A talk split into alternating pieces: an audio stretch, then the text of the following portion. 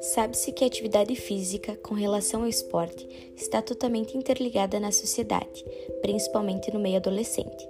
Muitos jovens buscam realizar atividade física pela melhoria na qualidade de vida, saúde, bem-estar, mas alguns praticam atividade em busca do famoso status, onde adquirem esta imagem nos influências sarados.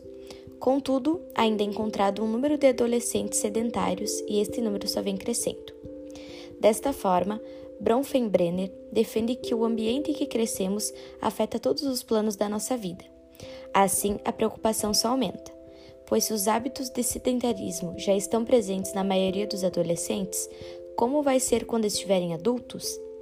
Assim, muitos profissionais têm como suporte a motivação e a disposição nas aulas apresentadas, agregando em suas atividades dinâmicas que façam com que os jovens assimulem a importância da atividade física sem estar em uma aula popularmente dita chata. Bronfenbrenner aborda que para investigar os motivos que levam uma pessoa a praticar atividade física, devem ser analisados tanto os atributos da pessoa quanto as características dos ambientes imediatos em que a pessoa participa.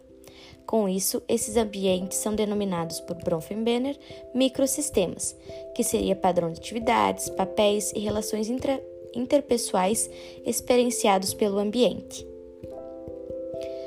Com modelo, o artigo Disposição de Adolescentes para a Prática de Esportes, um estudo orientado pela teoria bioecológica de Bronfenbrenner, entende-se que apenas o sexo e as características dos contextos onde a prática esportiva ocorre não são suficientes para saber por qual motivo os adolescentes praticam atividade física, e sim os motivos pelo qual levam os jovens a praticar atividade física devem ser vistos como uma relação indissociável da pessoa através de seus atributos pessoais e do ambiente mais próximo, microsistema, até mais remoto, macrosistema.